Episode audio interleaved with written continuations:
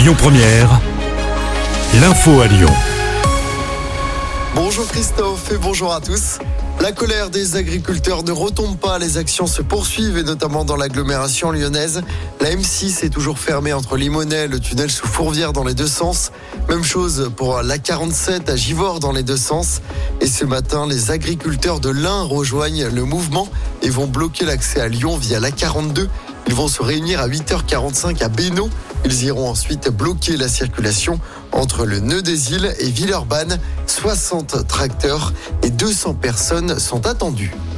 Après l'accident mortel sur un barrage d'agriculteurs à Pamiers, en Ariège, le conducteur de la voiture qui a tué une agricultrice et sa fille de 12 ans est mis en examen. Il a été placé en détention provisoire. Les deux passagères du véhicule sont placées, elles, en centre de rétention.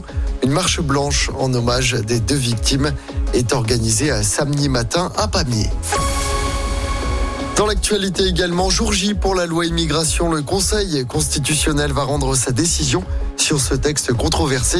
Les sages vont se prononcer sur la conformité du texte cet après-midi. Des dizaines de mesures pourraient être censurées et donc supprimées du texte. À Lyon, un rassemblement est organisé ce soir après la décision du Conseil. Le rendez-vous est donné à 19h place de la Croix-Rousse. Et puis les députés ont approuvé l'inscription de l'IVG dans la Constitution à une très large majorité hier. La notion de liberté garantie pour les femmes d'y accéder sera soumise à un vote mardi dans l'hémicycle avant le passage du texte au Sénat. On passe au sport en football. L'OL féminin se déplace en Autriche ce soir pour affronter Saint-Polten. Cinquième journée de la Ligue des Champions. Les filles de l'OL sont déjà qualifiées pour les quarts de finale. Coup d'envoi à 21h. Du basket à suivre également déplacement de Lasvel sur le parquet du Bayern Munich en Euroleague. Coup d'envoi à 20h30. Le club Villeurbanne est avant-dernier au classement.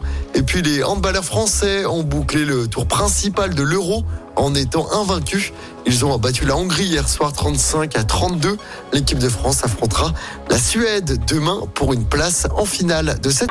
Écoutez votre radio Lyon Première en direct sur l'application Lyon Première, lyonpremière.fr et bien sûr à Lyon sur 90.2 FM et en DAB+. Lyon Première